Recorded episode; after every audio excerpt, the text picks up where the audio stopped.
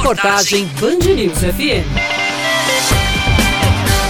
1 de março de 2021. Esse é o dia em que o Ministério da Educação determinou para o retorno das aulas presenciais nas universidades públicas e privadas do país. O governo federal recuou e desistiu da volta em 4 de janeiro, como havia anunciado há menos de uma semana. Na nova publicação, além de determinar o retorno para 1 de março, o MEC ainda reforça que os recursos digitais e tecnológicos poderão ser utilizados em caráter excepcional para completar a carga horária. O Ministério da Educação ainda indicou na portaria os casos em que o ensino online integral poderá ser adotado nas universidades, somente quando as autoridades locais, ou seja, estados e municípios, suspenderem as aulas presenciais ou quando as condições sanitárias trouxerem riscos à segurança de alunos e professores. O presidente da Associação Nacional dos Dirigentes das Instituições Federais de Ensino Superior, Eduardo Madureira, disse que o momento ainda exige cautela. O tamanho médio de nossas salas de aula são para 40 estudantes, né?